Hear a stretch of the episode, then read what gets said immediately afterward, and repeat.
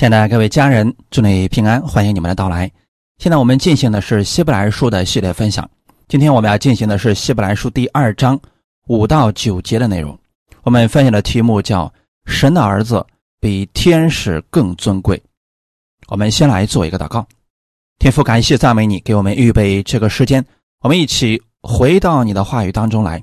在你的话语当中，你赐给我们当下所需要的内容。借着你的启示，让我们明白你的真理，并且能够给我们智慧，把这真理用在我们的生活当中。我们知道我们自己的身份，明白你对我们的爱，我们才能把这份爱传递出去。借着这样的真理，使我们有更多的得着和看见。感谢赞美主，奉主耶稣基督的名祷告，阿门。希伯来书第二章五到九节，我们所说将来的世界。神原没有交给天使管辖，但有人在经上某处证明说：“人算什么？你竟顾念他；世人算什么？你竟眷顾他？你叫他比天使微小一点，赐他荣耀尊贵为冠冕，并将你手所造的都派他管理，叫万物都伏在他的脚下。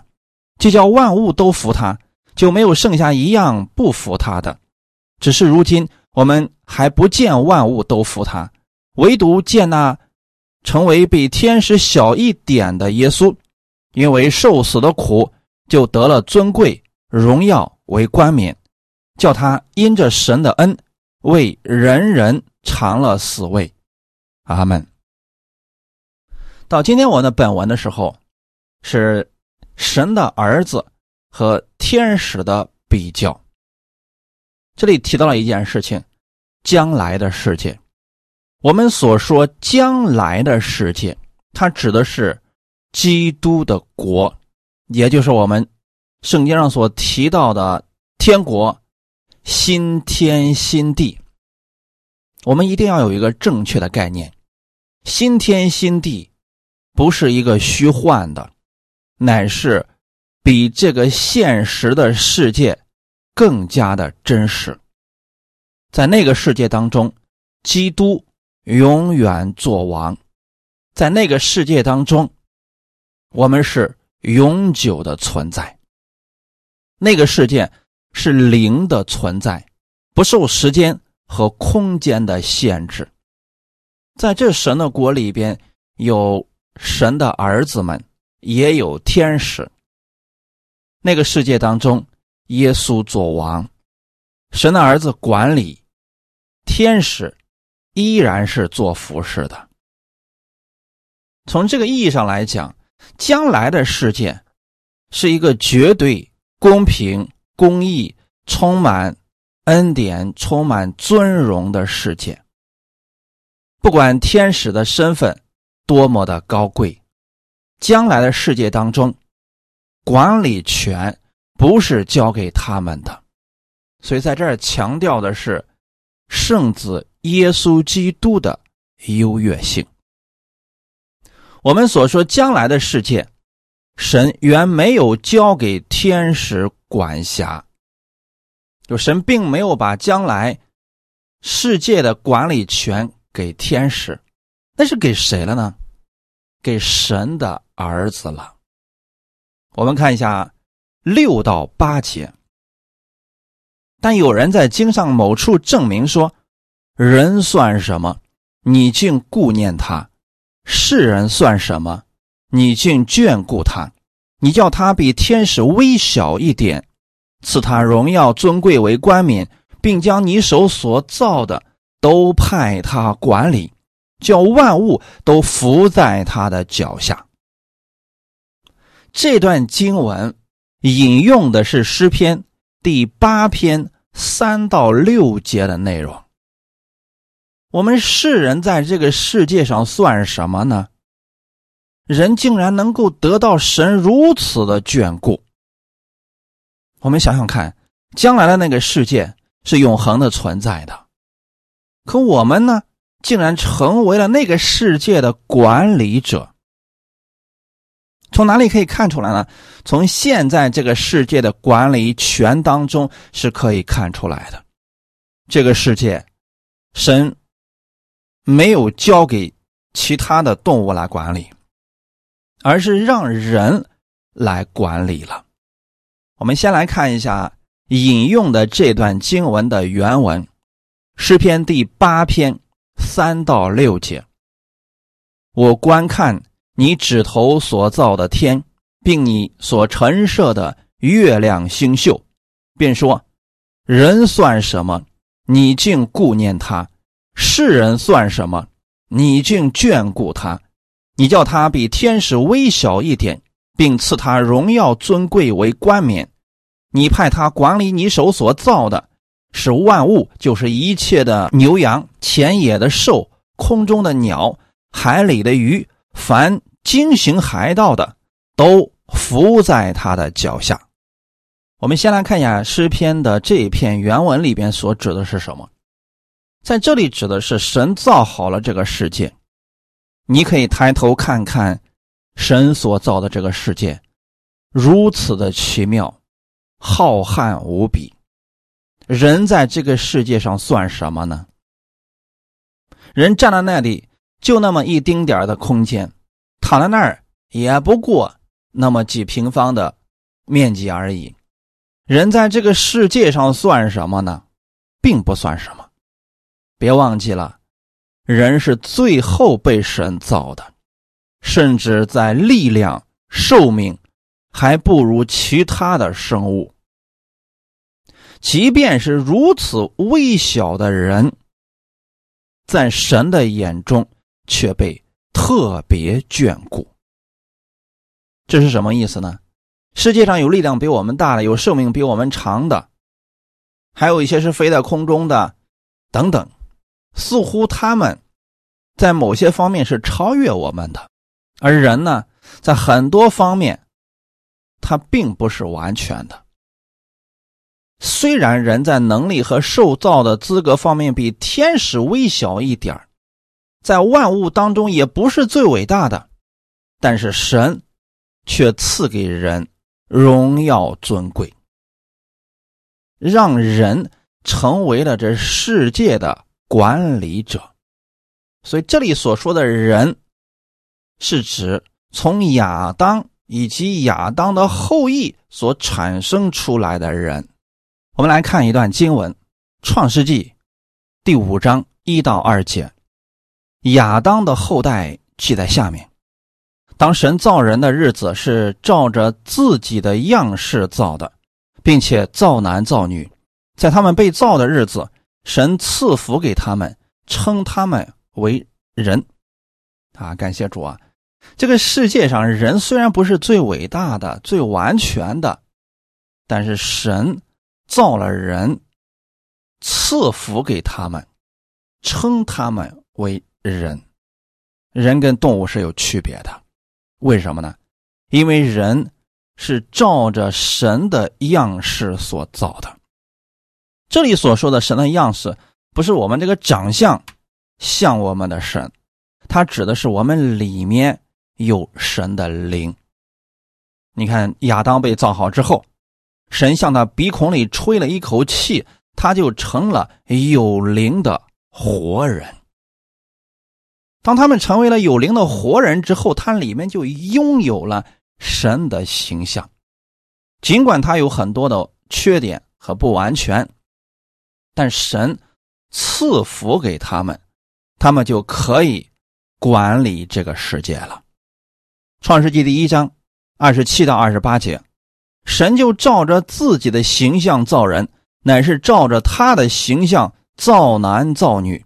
神就赐福给他们，又对他们说：要生养众多，遍满地面，治理这地，也要管理海里的鱼，空中的鸟。和地上各样行动的活物。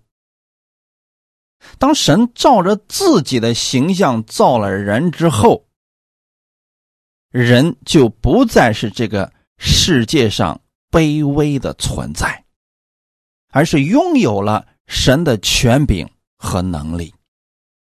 神在让人管理这个世界之前，是先赐福给他们。赐福给他们是什么意思呢？就是把能力、荣耀、尊贵这些都给了亚当。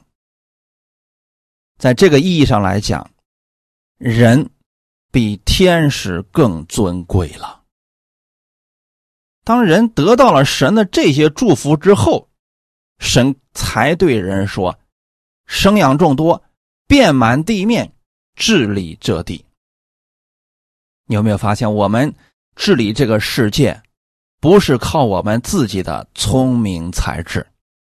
虽然说人也会有一些聪明、一些智慧，但如果按照我们的方式去治理的话，往往会出现问题。这里边。提到了生养众多，可以有自己很多的后裔后代，但是管理后代也是需要有智慧的呀。你生了孩子之后，你不管他，这个孩子会有很大的问题的。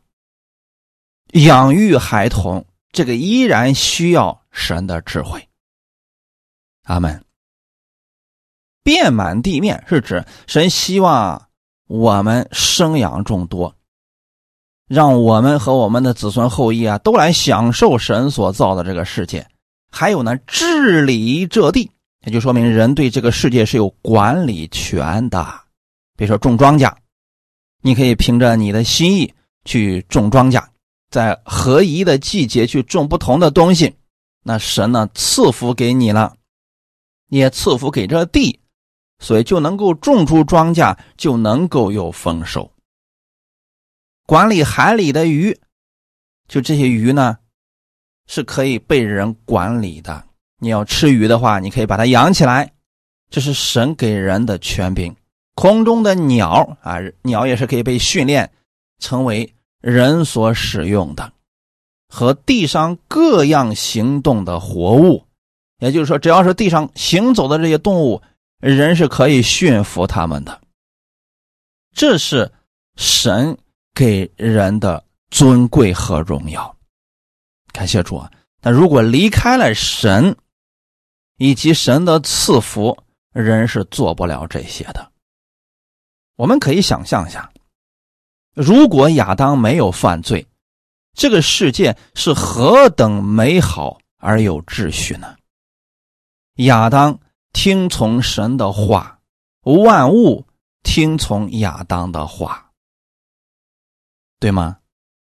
你看，一开始在伊甸园当中的时候，神对亚当说：“你可以管理这个世界上的一切。”亚当就开始给动物起名字。这个事对他来说并不难，因为那个时候的亚当没有犯罪，他的智慧也是超越其他的动物的，所以他不会有失忆，也不会有疾病和死亡。在一切的过程当中，他是享受，而不是做工。一切充满安息而有喜乐。可惜啊，亚当犯罪了，他将这个世界的管理权让给了魔鬼，从此世界变得不再一样，人失去了神的荣耀和尊贵，人与人之间开始不信任。这不就正是魔鬼起初的谎言吗？他先离间了亚当和夏娃，让他们不相信，让他们不信任神。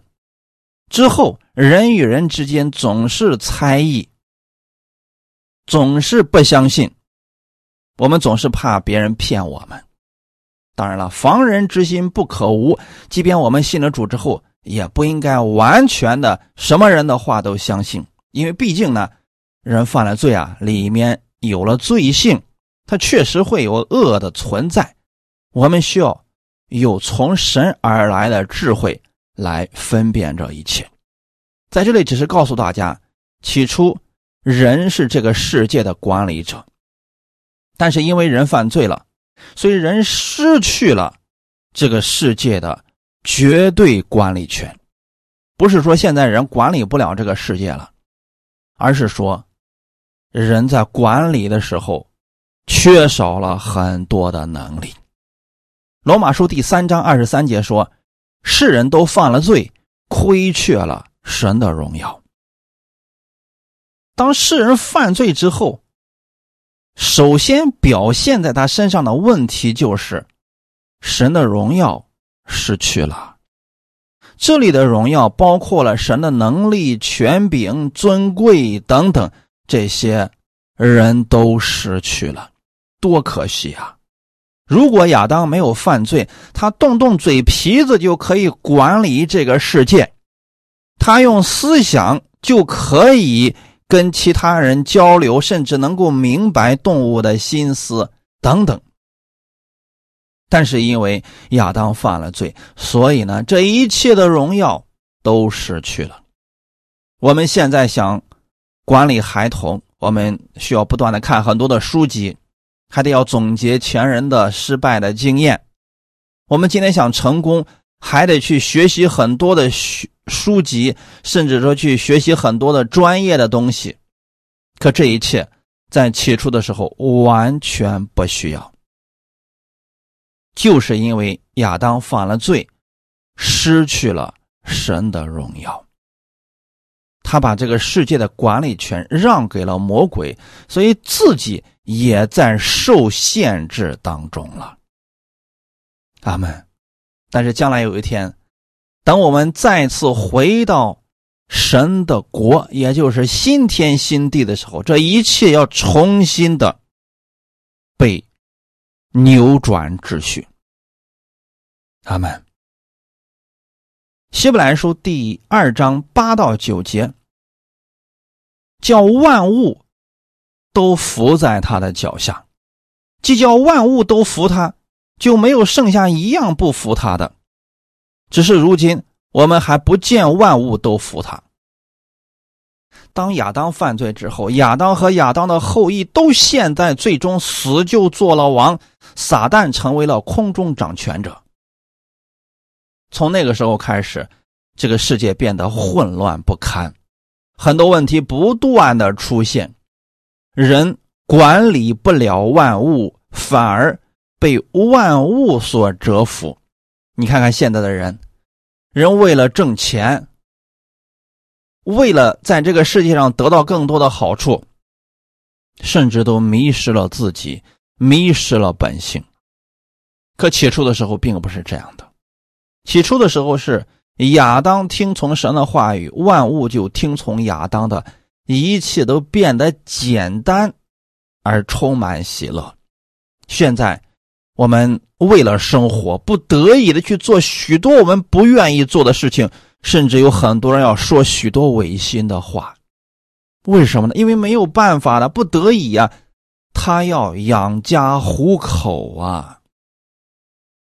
这起初不是这样，正是因为人失去了这个神的荣耀，万物不再伏在人的脚下了。既然万物是神所造的，他一定会听神的话语。所以现在我们要想重新获得世界的管理权怎么办呢？那就要顺从神的话语。当我们顺从神的话语的时候，万物就会听从我们的命令。但这个事情现在还没有完全的成就，意思是什么呢？因为人犯了罪，违背了神的话语。许多人信了耶稣之后，依然不明白信的到底是什么，甚至连自己有什么权柄和能力都不知道，依然被魔鬼所欺骗。所以万物到如今并没有伏在人的脚下。就现在为止啊，万物当中有很多人还是没有探索到的，没有制服的。但是当我们看到耶稣的时候，万物竟然全部都伏在耶稣的权柄之下，只有在耶稣身上，我们才能看到盼望，因为他没有罪，他也没有犯过罪。在耶稣的身上，我们看到了原本亚当的样式。你如果不知道亚当起初是什么样的能力，你看看耶稣，你就知道了。他在地上的时候。彰显了部分神的荣耀，没有把神的荣耀全部彰显出来。但是我们已经看到耶稣的能力已经大于一切了。耶稣用他口里的话语可以医治人、安慰人，让人从死里复活，甚至可以让万物都听从他的话语。第九节，唯独见那成为比天使小一点的耶稣，因为受死的苦，就得了尊贵荣耀为冠冕，叫他因着神的恩，为人人尝了死味。那成为比天使小一点的耶稣，这里指的是道成肉身的耶稣基督。如果耶稣没有来到这个世界上，他在天国里是最大的，肯定不会比天使小。他来到这个世界上之后啊，他受了限制了，所以他比天使就小那么一点儿了。为什么呢？因为天使是个灵，而道成肉身的耶稣，他当时是以人的样式出现的。当然了，我们也是人的样式在这个世界上，所以说我们比天使。小那么一点点，但尽管我们比天使小那么一点儿，里边有了圣灵之后，你是可以跟耶稣一样的。我们看看耶稣当年曾经做过什么，看一段经文：马太福音第八章二十三到二十七节。耶稣上了船，门徒跟着他。海里忽然起了暴风，甚至船被波浪掩盖，耶稣却睡着了。门徒来叫醒了他，说：“主啊，救我们，我们丧命了。”耶稣说：“你们这小信的人呐，为什么胆怯呢？”于是起来斥责风和海，风和海就大大的平静了。众人稀奇说：“这是怎么样的人？”连风和海也听从他了，阿门。这段故事其实很简单。耶稣跟门徒坐船过加利利海的时候，在海上突然就起了暴风。你们在海里坐过船的人应该知道，海里起暴风是很容易的，基本上就突然就起来，风一刮它就起来了。因为在海底下波涛汹涌的事情是很常见的，所以当时彼得还有门徒们一起在这个船上坐着，因为风浪太大了，差一点船就快要翻了。门徒们都很害怕，因为曾经在海上航行过的人都知道，即便是再优秀的水手。也害怕巨大的风浪，船一旦翻了，几乎就丧命了。可这个时候呢，耶稣却睡着了。门徒们使尽了自己的方法，他无法让这个风浪停下来。我不知道，如果是你在海上遇到了这种情况，你能怎么办呢？我们可能尽力的用一切办法避免这只船翻了。可是耶稣起来以后。他站了起来，斥责风和海，风和海就大大的平静了。在这里用了一个拟人化的手法，就似乎是风和海能听懂耶稣口里所说的话语。当耶稣说“住了吧，静了吧”，突然间，风和海就平静了。为什么我们没有这个能力呢？为什么耶稣有这个能力呢？原因很简单，这个世界的管理权本身就是给亚当的。起初的时候，亚当也是有这个能力的。后来亚当犯罪了，才失去了这个能力。而耶稣呢？他没有罪，他也没有犯过罪，在耶稣里边他是无罪的存在，所以他可以命令风和海听从他的话语。不仅仅是这一件事情，耶稣让门徒们把网下在船的右边，就能拉上来满满一网的大鱼，这也是他话语所成就的。可能有些人就会联想了，如果是这样的话，在这个世界上生活该是多么的刺激和有意义而简单呀！我们现在为了钓鱼，起早贪黑的，甚至说为了得到养家糊口的钱财，用尽了自己多少的时间和精力。但是耶稣好像很轻松的就完成了这些事情，而且耶稣完成的时候还是道成肉身的时候，那个时候的耶稣跟我们一样。他有血有肉的跟门徒们生活在一起，但是遇到跟门徒相同的问题的时候，他站起来了，用他口里的权柄就平息了风浪。虽然这个时候他在肉身之中暂时比天使小那么一点，因为受了肉身的限制嘛，那比天使小在什么地方呢？你比如说，他不如天使自由。耶稣在没有复活之前，他跟我们一样，他要过加利利海，他就得坐船；他要去耶路撒冷，也许就得骑着毛驴，或者说步行才能到达。因为他在肉身当中，他就已经受了这个限制了。而天使不需要这样啊，天使是灵的存在，他可以瞬间到这里，可以瞬间到那里，他不受时空的限制呀。但尽管此时的耶稣比天使小那么一点点，他还是为我们指明了达到荣耀尊贵的唯一途径，那就是相信神的儿子耶稣。当我们里面的罪被解决了以后，我们也可以像耶稣一样，充满荣耀，充满权柄。哈利路亚，而你就是如此的。虽然耶稣在世上的时候比天使小那么一点但是在身份上仍然是比天使尊贵的。天使是仆役，耶稣是儿子。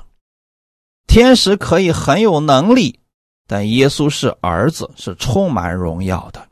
你也是如此。天使是服役的灵，听从你的调遣，而你是神的儿子。你若愿意完全按照神的话语去行，你也可以做耶稣所做的事情，就是像耶稣一样去爱人、帮助人、医治人等等。这些权柄都在你的里面了。阿门。你不是靠这些好事情。来取悦神，那是因为你相信了神的儿子耶稣，他在十字架上为你的罪流血牺牲，赎清了你所有的罪，所以你被神接纳了，圣灵住在你的里边，你也就拥有了这些权柄和荣耀，你成为了神的儿子。我们来看一下耶稣当年是如何被天父所接纳的。路加福音第三章二十一到二十二节，众百姓都受了洗，耶稣也受了洗。正祷告的时候，天就开了，圣灵降临在他身上，形状仿佛鸽子，又有声音从天上来说：“你是我的爱子，我喜悦你。”耶稣在没有受圣灵之前，跟世人。没有什么区别，只是耶稣呢没有犯过罪，但是当圣灵降临在耶稣身上的时候，那一刻天地为之震动。天父从空中有声音对他的儿子说：“你是我的爱子，我喜悦你。”这是天父的明证。而此时此刻的耶稣，并没有行过一件神迹，也没有传过一个福音。从这个意义上来讲，也就是说，圣灵住在耶稣的身上，天父就喜悦了他了，因为耶稣愿意让圣灵住在他的里面，而他被天父喜悦，不是靠着行为，乃是因着圣灵。罗马书第八章十五到十七节，你们所受的不是奴仆的心，仍旧害怕；所受的乃是儿子的心，因此我们呼叫。阿爸父，圣灵与我们的心同证，我们是神的儿女。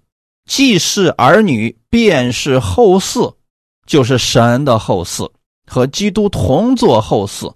如果我们和他一同受苦，也必和他一同得荣耀。当我们相信耶稣在十字架上已经为我们的罪流血牺牲。我们相信耶稣流出宝血，使我们所有的罪都被赦免了。从那一刻开始，圣灵也就住在你的里面了，你也就被天父所喜悦了。阿门。所以，当你接受耶稣的那一刻，你就不再是奴仆，也不该拥有这奴仆的心。奴仆的心跟儿子的心到底有什么样的区别呢？奴仆的心是做工的心态，你可以想想看，如果说你是生活在古代的时候，家里边养的有仆人，仆人是想透过自己的行为，自己做善事来博得他主人的欢心，但是他们心里边依然是害怕的，因为害怕被不。被他的主人丢弃，害怕他主人不高兴。不论他做了多少，他总是害怕的。这正是旧约之下百姓们跟神之间的一种关系的体现。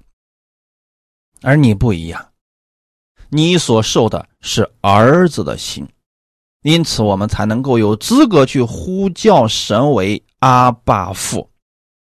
而第一个呼叫阿爸父的。啊，就是我们的耶稣。耶稣在这个世界上总是说“父啊，天父啊”。哎，这个称呼是因为他知道自己是儿子。他如何成为儿子的呢？领受了圣灵。阿门。在这点上，是不是你跟耶稣是一样的呢？当你接受耶稣的那一刻，圣灵就住在你的心里边，你也可以呼叫阿爸父。而我们的天父喜悦你。并不是因为你做了什么善事，乃是因为你里边有了圣灵。圣灵与我们的心同证，我们是神的儿女。当你里边有圣灵的时候，你就应该确定你是神的儿女了。你不再是奴仆了，你不在这个世界上感觉到孤单和害怕，因为你是神的儿子，你甚至比天使更尊贵。你的里面有圣灵，它充满权柄，充满尊贵，充满荣耀，而你在天父的眼中也是如此，所以不要轻看了你自己。天父特别的喜悦你，就算这个世界上的人，他们不喜欢你，甚至恶意的攻击你，但我们的神是喜悦你的，你记得。你是神的儿女，你比天使更尊贵呀。既然你是神的儿女，便是神的后嗣。这是意思是什么呢？你跟耶稣基督一样，都是被天父喜悦的，而且神不单单喜悦你，还要让你继承他的产业。那如果将来有一天你是可以进入将来的天国，神也会给你基业让你去打理的。只是将来的天国打理基业的方式不会像这个地上如此的辛苦啊。在这个地上，如果你有个企业，你得管好员工，还得想着怎么样跟客户打交道，还得想着怎么样让公司盈利不出问题等等。但凡是一个管理大企业的老板，都会感觉到很累，因为他有太多的事情需要去处理了。而将来呢，在神的国里边，因为你充满了神的荣耀，天使都是服侍你的。你管理神的基业，完全不需要如此的艰难。你是享受神所赐给你的，每天都会在平安和喜乐之中。阿门。我们来看一下耶稣是如何得着荣耀的呢？因为受死的苦，就得了尊贵荣耀为冠冕，叫他因着神的恩。为人人尝了死味。耶稣得着尊贵荣耀为冠冕的方式很特别，他为我们的罪而死，他为我们的罪受了苦难。为什么要这个样子呢？因为我们没有出路啊！离开了耶稣，我们无法解决我们罪的问题。无法解决罪的问题，我们就永远无法胜过万物，无法比天使更尊贵。所以这时候耶稣来了，他要把这些拦阻我们跟神关系的东西全部要解决掉。既然世人犯了罪，亏去了神的荣耀，那么耶稣就来代替人的罪，死在十字架上。从此以后，他得着了尊贵荣耀为冠冕，而耶稣却把他的尊贵荣耀给了一切相信他的人。我们称这个为神的恩典。所以，弟兄姊妹，当我们得着神儿子的身份的时候，没有什么可夸口的，因为我们得着这一切，是耶稣用他的生命。替我们换回来的，我们在这个地上传福音、服侍神、帮助人，没什么可夸口的，是因为耶稣服侍我们更多，给我们的更多，他受的苦难更多。我们只不过是把耶稣所做的告诉了其他的人，若是有人接受了，他就得着了这样的福分。耶稣就给我们巨大的。尊贵和荣耀为冠冕呀，所以说做神的功简单而永恒有意义啊，这是神的恩典。他为了世人，让耶稣死在十字架上，使我们今天不用再去死，不用再活在咒诅之下了。耶稣在凡事上顺从了天父的话语，所以他得着了所有的尊贵荣耀为冠冕。可能会有一些信徒说了：“我也想顺服神的话语，可为什么我就没有那个能力呢？”因为很多时候人自己的想法太多了，神的话语根本就不起作用，所以也无法行出圣灵的权柄。那为什么我们给一些人祷告，他的病立刻就会好了呢？他的问题立刻就翻转了呢？他为何为何立刻就得到安慰呢？因为我们做的时候不是靠我们自己，而是为了荣耀神。我们帮助这个人，也不是期待这个人给我们回报，乃是为了把神的恩典给他们。如此，神的能力透过我们就会彰显出来了。这就是为什么我们。顺序听到的人能得到那么多的见证，生活当中有那么多的翻转的原因也在此呀。耶稣是这样为我们付出的，所以我们知道了天父的心意和他权柄的使用方法，所以我们也就用神的方式去帮助更多的人。耶稣为我们的罪死在十字架上，完成了天父所托付的事情。把我们从律法的咒诅之下赎出来了。加拉太书第三章十三到十四节，基督既为我们受了咒诅，就赎出我们脱离律法的咒诅。因为经上记着，凡挂在木头上都是被咒诅的。这便叫亚伯拉罕的福，因基督耶稣可以临到外邦人，使我们因信。得着所应许的圣灵。阿门。基督既为我们受了咒诅，为什么耶稣要为我们受咒诅呢？因为耶稣如果没有替我们受咒诅，我们就在咒诅之下呀。因为我们世人都违背了神的话语，都活在律法之下，不在神的心意之上。所有的世人都是如此。有人可能不太相信，说我也没犯罪啊，你凭什么说我在咒诅之下呢？其实有没有犯罪，我们心里却知道。我们有没有恨过人呢？我们心里边是不是嫉妒那些过得比我们好的人呢？其实这些在神的眼中都称为罪。当我们嫉妒别人、恨别人，甚至想从心里边惩罚某个人，希望某个人出事情的时候，我们其实就已经活在咒诅之下了。耶稣来了，他要带领我们出这些咒诅，因为这些咒诅是从律法而来的。因为人违背了神的律法，所以咒诅自然而然的就出现在了。人的身上，耶稣来了，他在十字架上为我们的罪流血牺牲，我们所有的咒诅都临到了耶稣的身上。从这个意义上来讲，神的公义就被完成了。因为既然人犯罪了嘛，那么罪的问题必须被解决呀。要想代替，就必须是无罪的才能代替有罪的。当耶稣。